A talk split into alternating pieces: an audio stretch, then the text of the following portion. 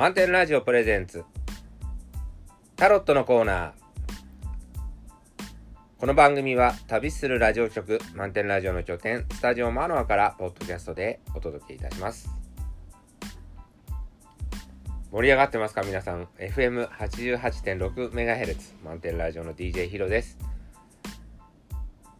毎週お届けするタロットのコーナー。今週も漫画家でセラピストでフラダンサーの歌うつきさんをお招きしてお送りいたします。おはようございます。おはようございます。ちょっとあのねね猫猫の毛かちょっと風邪かわかんないですけどちょっと鼻が。はい、ちょっとグスグス。鼻声になってる？なってちょないっとだけちょっとだけなってますけど、まあでもそんなにしえっと鼻声っていうって感じはしないんですけどなんか喋るのが結構辛いっていうか。あ、そうですか。なんかあの普通は、えーお起きてしばらく経つと落ち着いてくるんですけどね。ちょっと鼻声が止まんないなと。お聞き苦しいかもしれませんがよろしくお願いします。はいじゃあ今週のカード、はい、えー初めて出たような気がそうかもしれないですね。うん、ターニングインというなんか内側に向かう。あのチューニングインなのかなと一瞬思ったんですけどターニングイン、はい、ターニングイン。えー。これはあの内側に向かうっていうことなんですけど、ことなんですけどもうこういう意味かなと思って、あのえー解説を読んでみたら、うん。そういう意味じゃなかったと どういう意味だと思ったんですか？いやだから自分を見つめるとかああ、じ自分近いですよね。そううんそうそう。うん、そう。えー、これ何ページだっけ？何ページでしたっえっ。と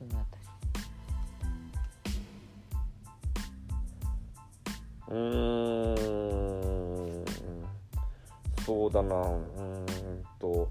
なんか、うん、えっと見つめるっていうよりはもうあの自分そのものだからっていう感じなんですよね。マントラを唱えたり誓いの言葉を繰り返したりするのではなくっていう。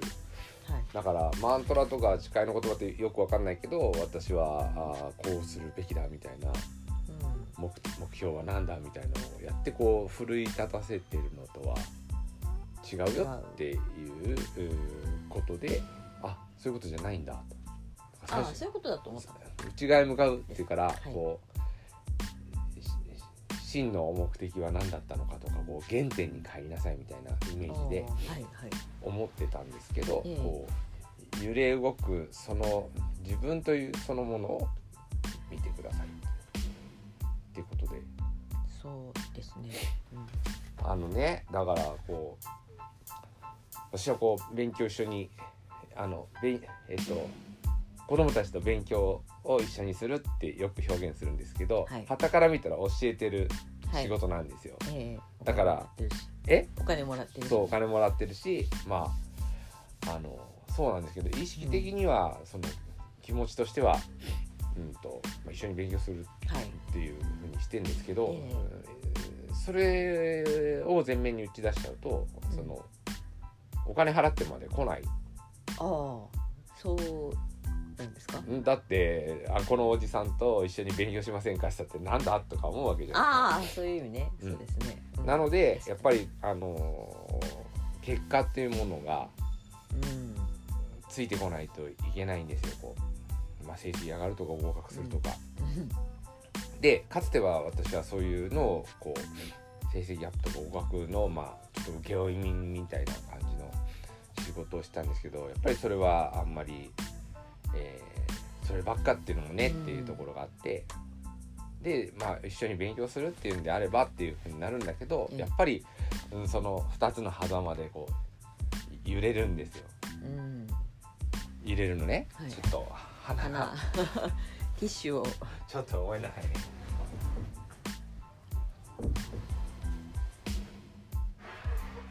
ちょっと鼻を紙に入っております。DJ さん。少々お待ちくださいませ。はい戻目的のね共有がない限りはなかなか一緒に時間を過ごすっつってもあの難しいしはい。だからすごくこう揺れててでなんだっけ最初なんだっけとかこう、うん、いつもこういつもじゃないけどと特にねなんかこう、えー先先週というか今週のこう、うん。後半あたりははい。やっぱりまたこうゆ揺れ動いちゃったんでね私。あそうなんですか、ううん。んだからこうし指導の日数減らそうかなとかえ。あのこれ以上もうあんまりのめり込まない方がいいんじゃないかとかこういう感じでこう思ってた時に、ええ。そういう自分を見ろと。えああうん。眠り大丈夫？大丈夫です。そういう自分を見ろと。いうカードでいいなと。うん。そうですね。であのくしくもですねこう、えあの毎朝聞いてる Top of the Morning のアンナさんがですね、えはいはい。こうあの入浴剤の BARTH というのをあおすすめして、ええ。で BARTH っていうのは香りがないんだって、うん。無臭、うん。なのでまた香りを出しの入浴剤の紹介をしてて。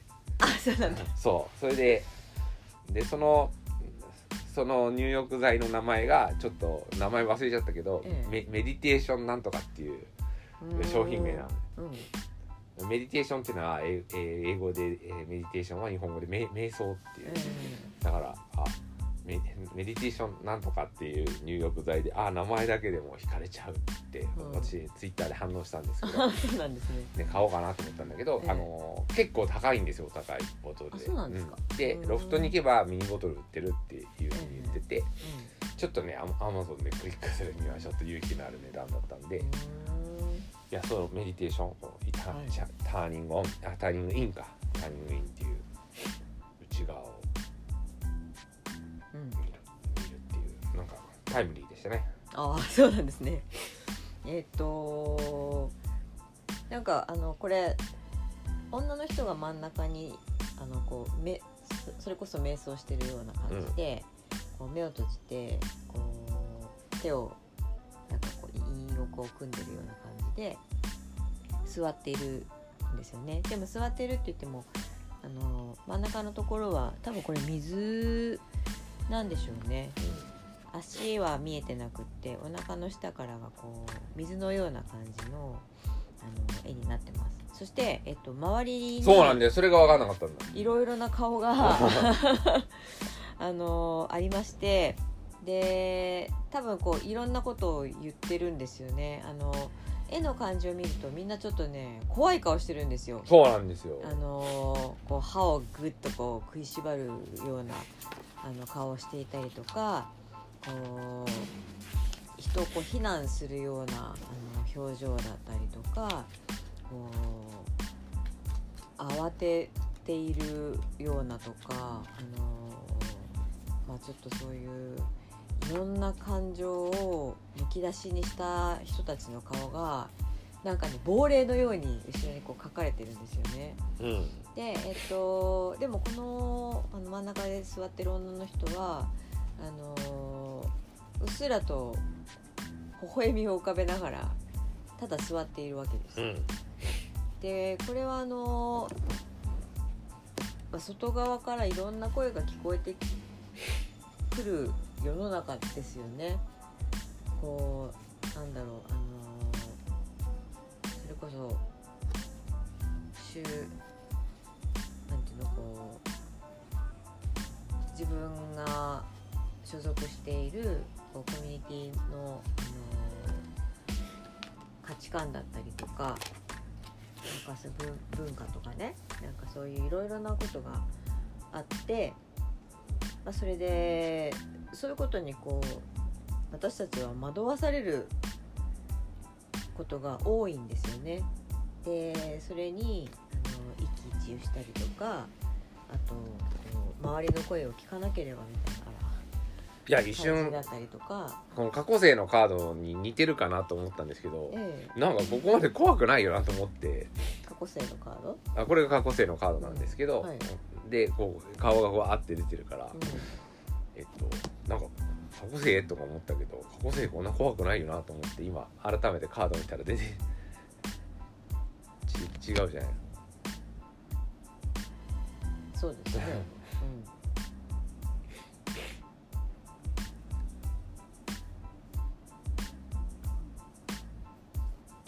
過去生のカードは後ろにいっぱい人の顔がいらっしゃいますがどれもこれもみんなはっきりした顔してますよね、うん、あの一人一人がちゃんと最初その過去生のカード昔見た時はやっぱ怖かったんですけど、うん。今見るとこれはすごく優しい。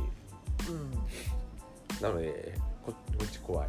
そうですね。こっちはなんかほんとこうあのーホラー映画の ホラー映画っていうか亡霊とかが出てくるような映画の亡霊ちゃんたちがいいっぱいこう後ろにうようよいるような感じの絵柄ねなんもうなんかですよね。我が人生ってうんこういう感じだったかなっていう。何をやってもこうわーっとこう文句を言う人がはい。たくさんいて。うん、それで、えっとそこを、あのーそう言わせないようにとか言われないようにとかっていうことであの動いてしまうと多分こう外側のことにこう動かされてるっていう状況なっちゃそういうと思んです時代もありまましたねでも、えっと、このカードはそういうことに、あのーこう左右されるんじゃなくてしっかりこう自分というものを、あの大事にしつつ生きていきましょうっていうカードなんだろうと思います。なんか私の主治医がですねはいなんとなくこんな感じでこそうですか。う何を入れてもこう顔色。は顔色は変わるんだけど。えああっていうああっていうああえ、そうですね。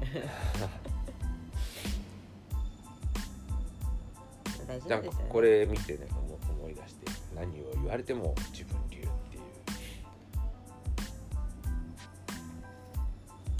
そうですね。まあ自分流って言ってもあの周りをこう傷つけるようなことはしちゃいけないと思いますけど、なんかこの人はそういうこととは違う攻撃するとかそういうことではなくね、あの自分っていうものをこうただただ感じているっていうようなそんな感じのカードなので、そう。でこのカードを見てこの解説見てやっぱ一番思ったのは、い。そのいやブレちゃいけないよとかさこうそもそもなんだっけっていうのをこう問いかけえーるようにしてたところがあって、ええ。ここ何年も。うだからなんかこう自分がちゃんとあれをこう軸足とか、ん、あの揺れちゃいけないっていうふうに思ってたんだけど、うん。その揺れることを見なさいっていううん、うんだからこう社会福祉でいう自己隠し。はい。ってことかなとお思ーったわけですよ。うん反省じゃなくて自己隠しだっていう。うん。あ、そう、そんな感じ？うん、なのでいや結局ねだからさっき言ったようにあのもともとうんこうしたいなっていうものがああるんだけど、現実の世界へ行くとそうも言ってらんない状況に常に巻き込まれる。そうですね。うんそうするとこうあのめ目指してるものがはい。あのこのこんな状況でいいんだろうかとかうん。こう始まっちゃうわけですよ不安で特にこう勉強っていうのはその瞬間のことも大事だけど、うん長期的に見る視点も大事なんであ、そうですよね。そうするとこう、うんこのままでいいんだろうかみたいな感じになっていってうん。その生徒さんのこう未来と私のこう未来と。どっちかっていうといやこれあのこれはあのやっぱ年取ってくるとねこうできできなできなくなってくること結構あるんで。あ、まあ、それはそうですね。あのあ昔のようにいかないなっうんていうところがあって、まあ、そそそんなこう自分のこう変化っていうかどこに物を置いたか忘れちゃうような。いやこれ結構あの切実なんだよ。プリントとか用意してさあいざひ開きましょうってなった時あれどこやったっけとか。あでもこういうのもねあのちょっと脱線するけど、ああのラジオ DJ やってあのよかったね、あ。あ、そうなんですか？うん、だからラジラジオって2時間なりな1時間なりこう喋るじゃないですか、うん。だから原稿を用意してくるんですけど、うん。ちゃんと原稿に、まあ、印なりこう見やすいように組んでおかないと、放送中どっか行っちゃうわけよ、ああ、なるほど。こうやってめくったり、めくっ戻ったりしてる間に。うん、それならいいけども、うん。あったっけなかったっけっていう。ああれどこに入れたっけとか、うん。自分そもそも用意したっけとかっていうところまでなるからパニクるんですよね。そうですね。だからそうならないようにあの本当になんかくどいぐらいにこう、あの思い出せるように組むんですよこう原稿。はいはい。例えばこれ1回の授業でこれだけ用意するんですけど、うん。このプリントをこう次々から次やってこういうふうに変えていくんだけど、うん。あーそういった、うんことっていうのをすごいすごいなんていうのかな、うん、ラジオの仕事を通じて学学んだっていうか実践できたんで、はいはい、うん。すごいですね、うん。あれはこう誰が何と言おうとやるって言ってやってたことですもんねラジオはね、あまあそそっちの話になるとまあそうですね。うん。そっちの話はそうなんだけどやっぱりこう自分が、えーまうん緊張の中でやってることと、やっぱ今までできたことができなくなってくる世界なのでうん。とと年を取ってってね。だから起点が効いて切り返せないっていう状況もあるんで、うん。いくつでも準備をしとくんですよ。だからそういう、えーことでよよかったかなと思ったり、えーすして何何の話だっけ？えっと、はい。まずは。えっとだからこれをやった時にそのブレてるうんものがはい、あ自分だったよっていうことをうん。認識する？うん、私もありましたねついこの1年ぐらい。であとねここの間あのも「もも」っていうえあのはい。本をそのこのミハイレンデって長野に過ご過ごしてたんだっけ？あそうなんですか。でその時に、まああの自分のこう作品とかを結構長野県のなんかどっかの文学館かなんかに寄付したらしくて、えその時のち地域のローカル放送が全国放送になって見てたんですよ。えーおおそれでそのまああの私の好きなこう随筆家のな若松英介はいはいさんっていう方がコメントをへ今年ゲストでえ参加したんですけど、ええそのこ見どころ満載な、う、うん。で「もも」っていうのは時間時間に対してのこうメッセージええ。なんですけど、うん。その要はえっ、と遠くを見ると不安になる、うん。だって遠く見えてないから。うん、見見えないですそう見えないいから不安に。だから夢はここにあるとか言って、うん。これに希望をっていう考え方あるじゃないうん。でもそれ見えないんで不安になるんだって、うんうんでも目の前の足元っていうのは見えてるからこれはこう目の前の足元を一歩一歩行くってことは不安にならない。うん。だからこう瞑想の中で揺れてる自分っていうのがあったらええ。やっぱりこの目の前の一歩目の前の一歩ってことうん。なのかなっていううんこともちょっと,、えっと木曜かな？木曜がなんかテレビ見ましてそう思ってたところがあってうん。まあ、これまたタイムリーだな。そうですね。目の前の一歩はあのえっとすごいやっぱだ大事なんだと思うんですよね。あの最近こうスマホのアプリでえっとなんかめ瞑想とかするアプリがぱいあるみたいなんですけど1個ちょっと面白そうだったのでダウンロードして少しだけやってみてるんですけどなんていうかこうマインドフルネスうん。をあのすごくこうそこの中で大事にされているものとしてああの入ってるんですけどそのマインドフルネスってやっぱりその今なんですよね。未来とか過去とかあのにこうフォーカスするんじゃなくてやっぱりこう今を生きているんだっていうなんかそこを大事にしていくっていうなんかそれがとてもあの大切なものだっていうことなのでそのやっぱり目の前のこう一歩っていうそれはとても大事なんだろうなと思いますし、えっと、さっきヒロさん言ったみたいにやっぱりその未来ってわからないんですよね。でえっと、今こういうふうにしておけばこの先の未来こういうことが待っているとかっていうのはよく言いますけどあのヒロさんもねこうさっきこう先にこう希望みたいなのがあるっていうふうにこう言う人もいると思うけどなんていう話してくれたけど、あの多くはそんな風に育てられたりしてるんでこう今これをやっておかないと将来こうなっちゃうとか、あのこれをやっておけばこういうふうな人生で頑張っているとかいうふうに言う言うけどでも、あのー予定通りの人生はない保証されてないのででなんていうかこう遠い未来にやろうと思っていることを今今やりたいことを我慢して遠い未来のためにやるっていうのはどうなのかなってやっぱりあるんですよね。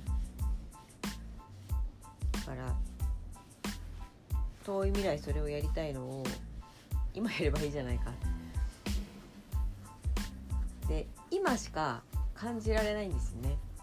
うんうん、人間ってやっぱりその今起きてるこのことしかやっぱりこう感じるってことができないので、まあ、過去にかあの経験したことを思い返して感じ直すっていうことはあるけどでもあのやっぱりこう今現在起きていることを感じるっていうなんかそれがとてもあのなんていうのかな生きているっていう感覚をこう実感させてもらえるものだしなんかそれがなかったらなんで生きてるんだっていうふうに思うんですよね。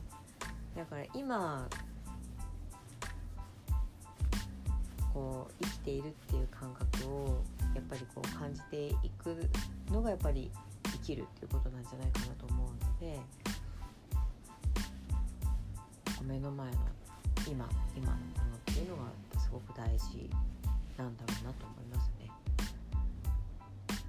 でアドバイスカードアドバイスカードがこれがまたこの間も出た、はい精神分裂精神分裂っていうカードですけれども。とまあそうは言ってもいろいろ手放せないとかいろいろあると思うんですよね。あの状況の中で。本当はこうしたいけどこういう状況があるから今は我慢しなくっちゃみたいなのは誰しも多分て、まあ、よくあるのはあの仕事大変なのにで本当にやりたい仕事がこれじゃないかもしれないなと思ってるのにやっぱりこう目の前の日銭を稼がないとこうご飯食べていけないかみたいな感じでやっぱりこうそこでとどまって仕事をするっていうようなこととかがあると思うんですけどなんかそこら辺ってこう考え方のを変えるとか視点を変えるとかっていう風にこうしていかないとやっぱりこう今を感じて生きていくっていうことにはならないのかなって思うので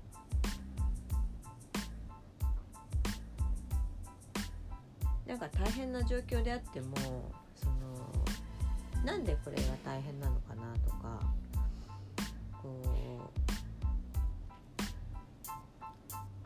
これが起きている意味とか見見つめなきゃいけないものってなんだろうとかそこから得られるものは何だろうっていう視点も取り入れられると多分こう生きてくるんですよね。今苦しい状況があったとしてもそこからこう逃れるだけが答えではなくて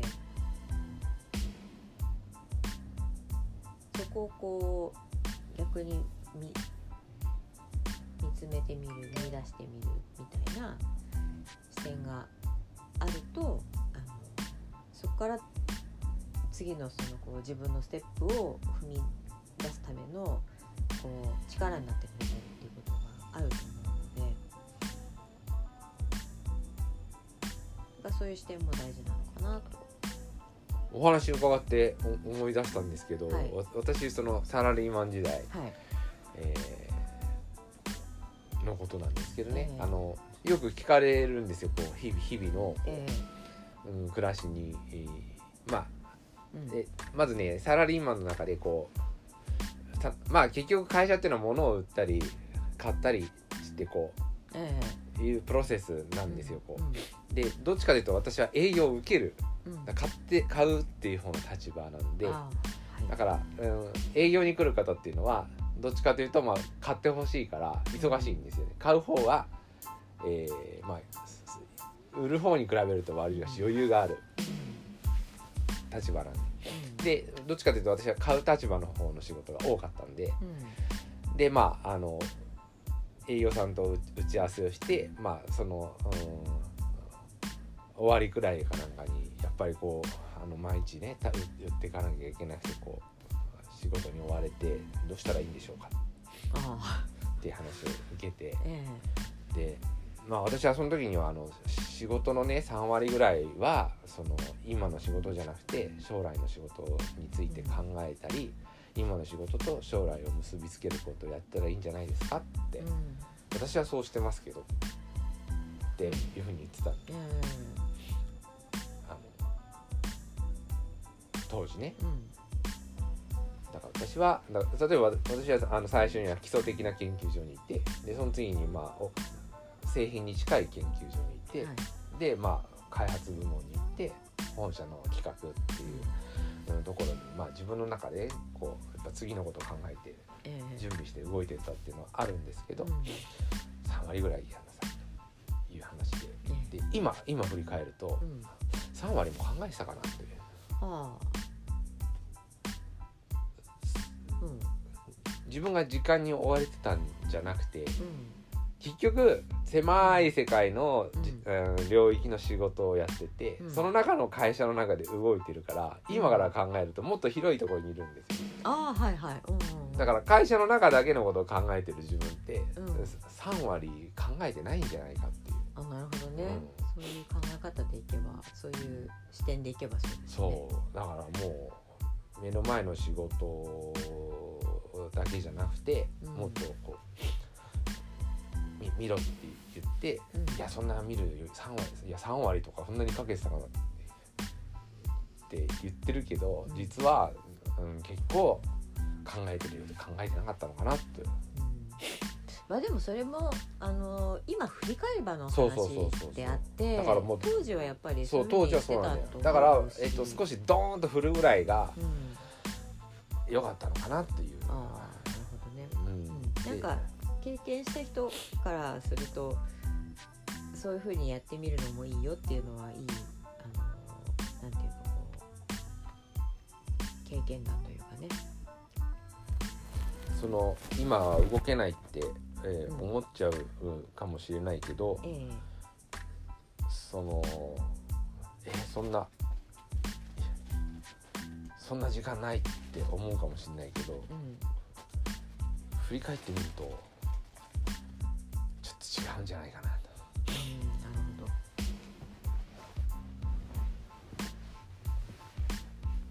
ん。なるほど。お 思ったり、えーするんですよね。こう自分のこううんこういう振り回されて動けなくなってる、うん。この雑音が聞こえてうん。動けなくなってる状態とか、はい。こう手を離すともう落ちていくしかないっていうふうに追い込まれてる状態っていうのは、うん。えーその瞬間の中で見てるとすごくその通りなのかもしれないですけど、多少こう大きく動いても後から振り返ればそう大したことない。そうですね。なんかくしくもこれ飛んでる鳥さんがここにいてこれは自由なんですよね。こっちにもこっちにも別に頼る必要のない鳥さんがここにいるんですよ。うん。こっちを目指すのかもしれないですね。だって人間と鳥違うじゃないですかって言われちゃうと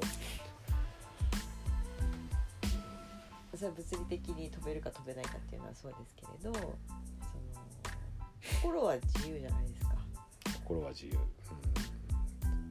そうだな。あの私ラジコのアプリを携帯に入れてるんですけど、うん。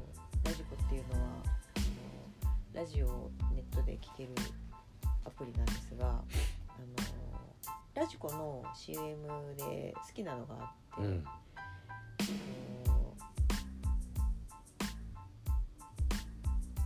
あなたの想像する世界は世界で一番広いだ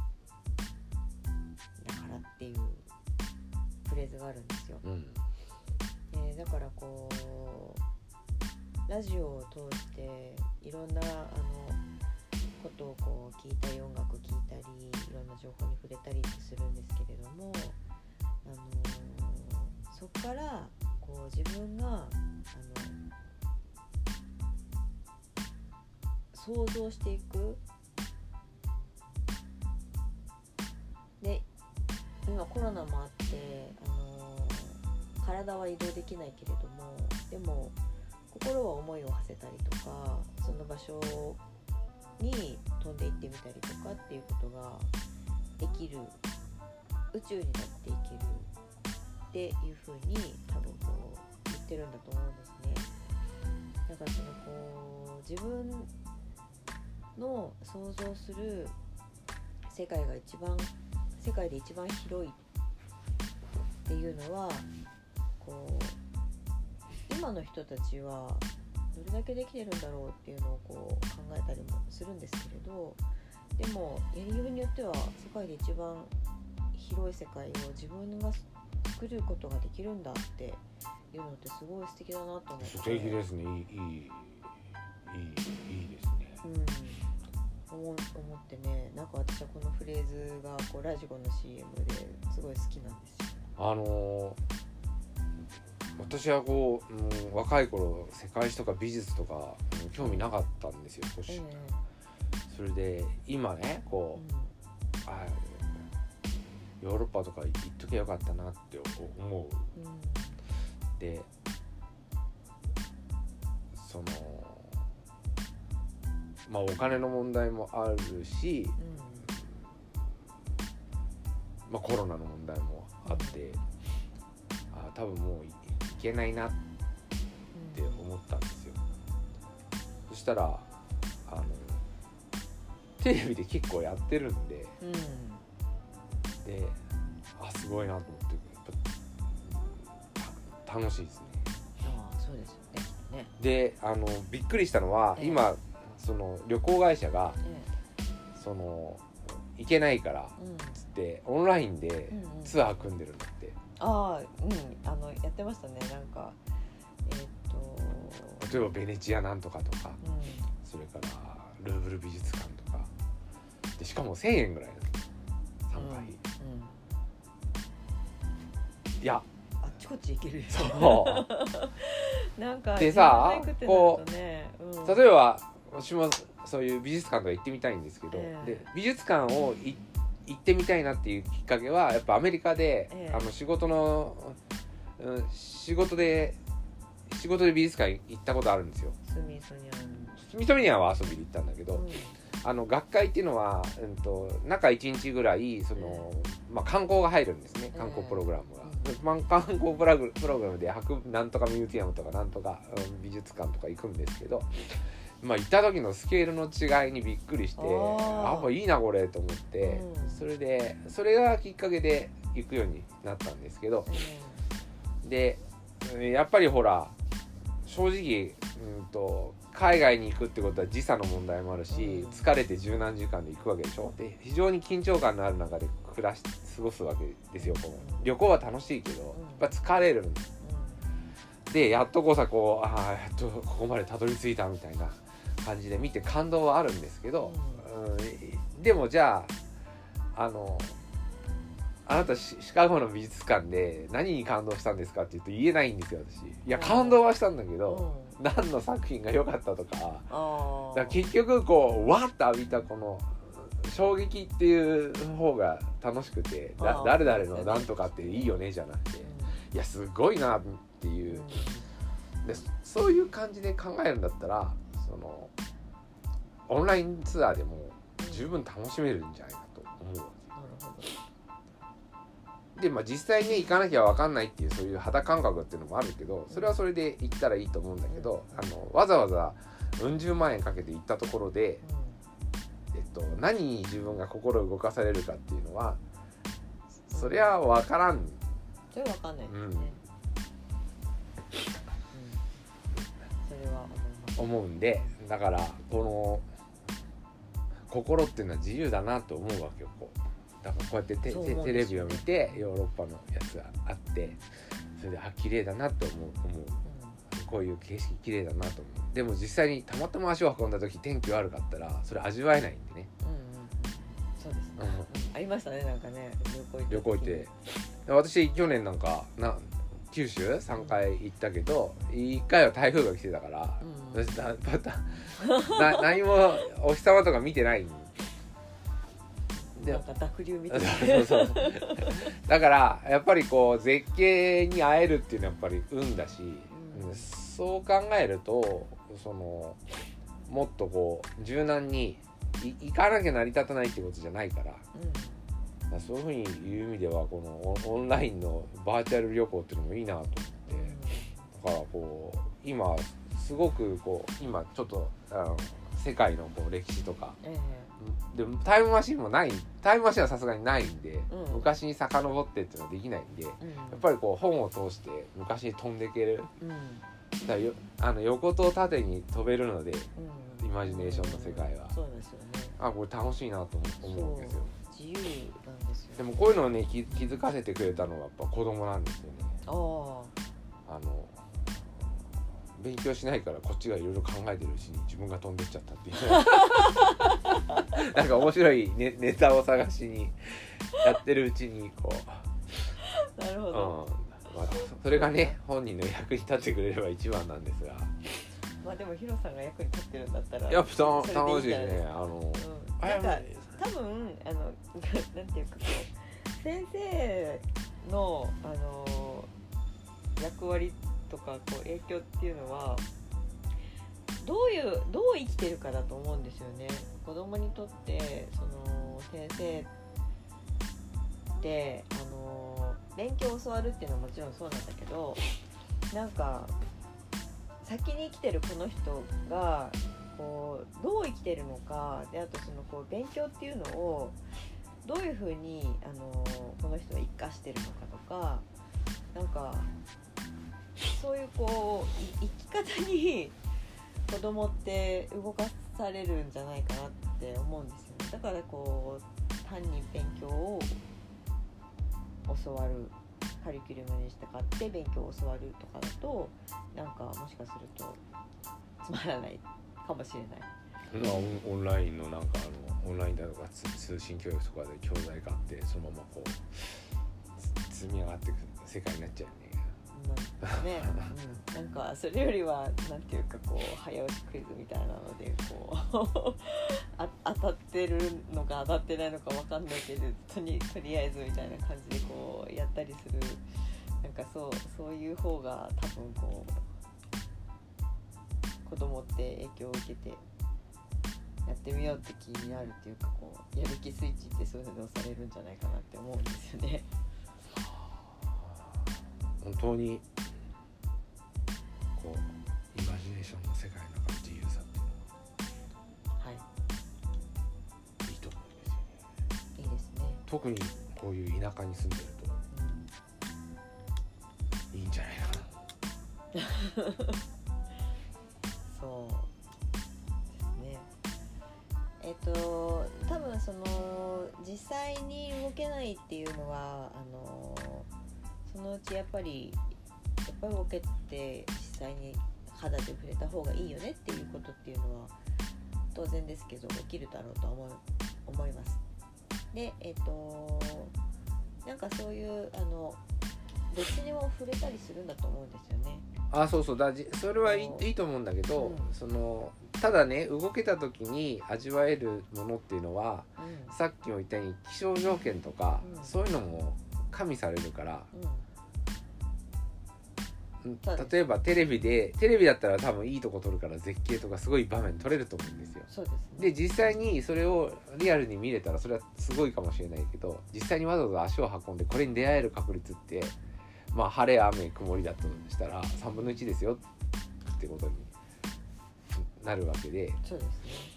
なんかアラスカに行ってオーロラを見ようって言ってやっぱり気象条件が合わなければ、ね、滞在期間中にオーロラは見れなかったあると思うしホエールウォッチングに行ってクジラに絶対会えるかって言ったらやっぱり会えないことだってていわゆるあの船酔いの方しか思思思ってなかったりとかそうあるわけですよ大変なそうですね現実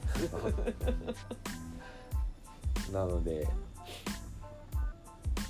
あーなんか思い出してしまうこう、まあ、窓をったり下行ったりするんですよこう。あのなんだっけフフロリダかなんかで大学の友達とフロリダに行ってその船の底にガラスがあってこう下が見えるっていう船に乗ったんですけど、なんか思い出話はなんかある人が船酔いしてでこうこうそしたら外国人のそのクルーの人が氷をくれたんですよ。うんで氷で船酔い止めろっていうことらしいんですけど話題に出るのは魚が何だったかっていうんじゃなくて 氷なんでねでそれもそれで楽しいと思うんだけどだからこう何何が思い出に残るかとか何が楽しかったとか何に感動したかっていうのはやっぱ予想つかないんで。だから、えっと今こういう状況になってるからって言って、えっとじゃあこうだったらいいのにって理想はあるのかもしれないけどその理想というのはなかなかうーん達成する確率っていうのは自分の力だけではうまくいかない。っそうですね、ていうことも含めてじゃあ一番楽しい方法は何ってなるとね人それぞれ。うん想像するだけで楽しいって思うかなんか想像したところで実現しないからつまんないって思うかそれは人人の考え方の癖だと思うんですけど。でも私が楽しいと思えるのはやっぱり、えー想像と頭の中のイメージとリアルっていうのをこのバランスじゃないかなと、うん。そうですね。うん。行ったり来たりできるのが楽しいと思最後アロハウハネカード。はい、は、えー、カフナってい。う達人ってい。うカードが出ましたね。これはあのーもうすでにできてますよってい。うことなんですって。そうこっちのやつのザ・マスターってい。うカードがあるんですけど、ええこのザ・マスターはその自分自身の達人であれみたい。なこううんえこうこうでってい。う最後こう、うんだから頑張れなんですけどこっちはもう頑張ったねっていう感じでね。頑張ってねと頑張ったのが違う、うん、あ、そうですね。頑張ってねあなたできてるよってだからこううんちょっと先週末こうあ今週末か今週末っていうかこうここ数日えうん結構揺れている自分っていうのがあってええ。どうしようかなっていう。えそもそもと違うんじゃないかとかこのままだと苦しくなってるばっかりじゃないかとか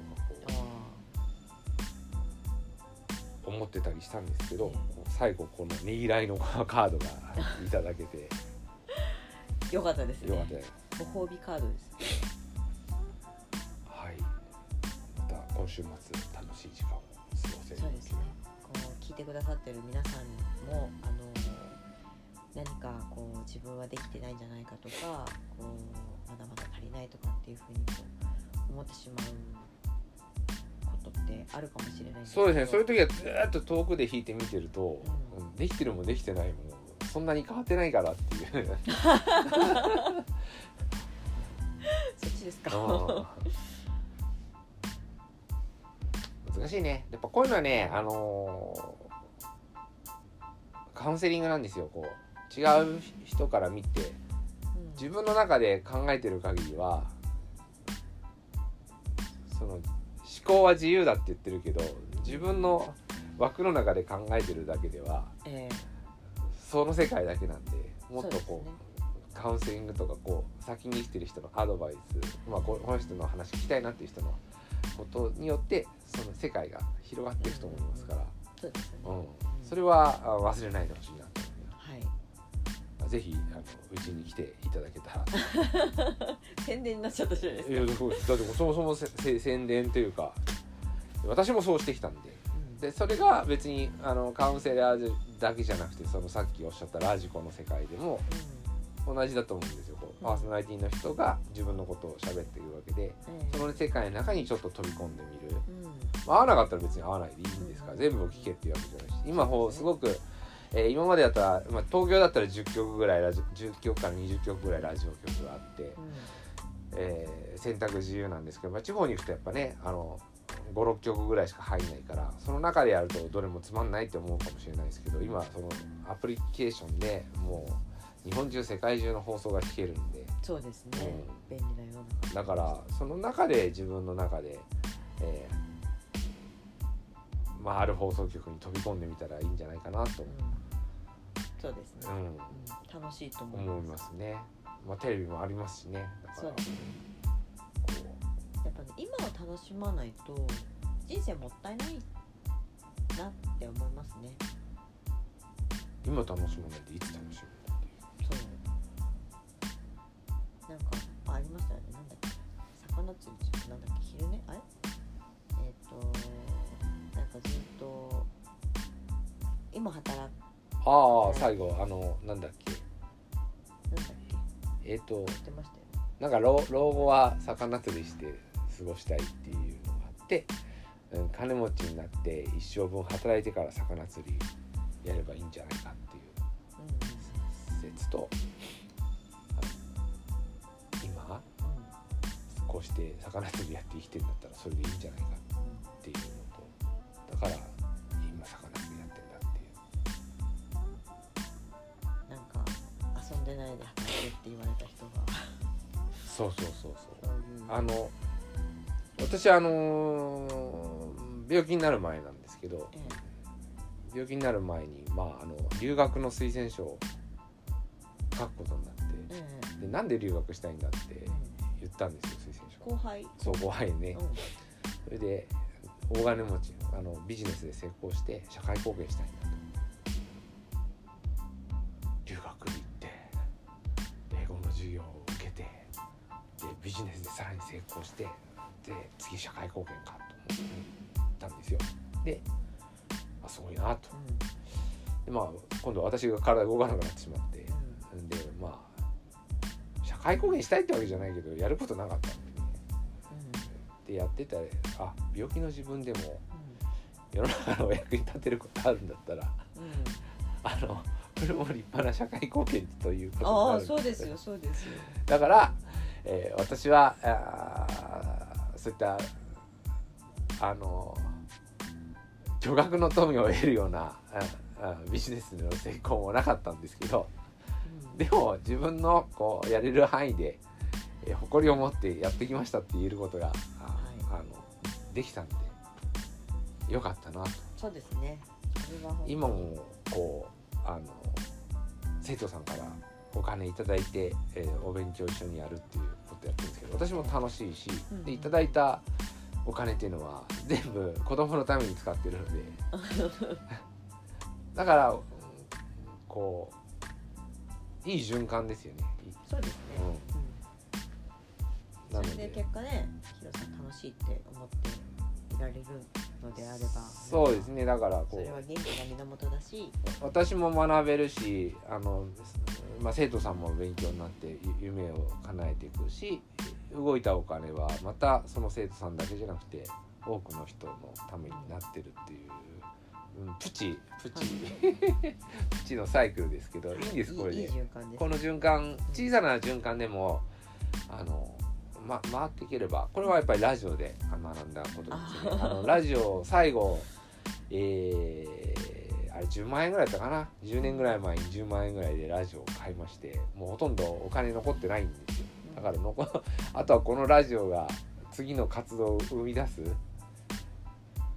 こう小さなこうお小遣いの中でやってるやつなんですけど、そのラジオで稼いだお金をラジオで稼ぐ稼いだお金をラジ, まあ、ラジオで稼いだお金っていうのは言い方変ですけどあのいただいたあー交通費さえいただければやりますっていうことを繰り返して、えーやってたことがねええいろんなものを生み出したっていう。そうですね。だから特にお金は最初にかかったお金以外はかかってないんですようん。あとは私の小遣いだったことなんで。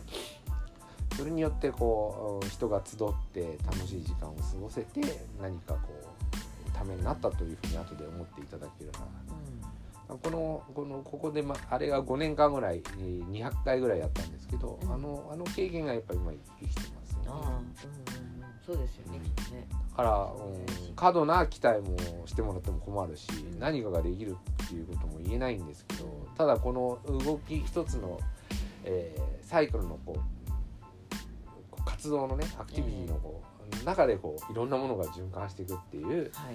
うんスタイルを作れたっていうことはそうですね良かったとうん思う。それはすごくうん良かったんじゃないかなはい、じゃあまたはい今週も楽しく過ごしていきたいと思います。はいありがとうございました。ありがとうございました結構な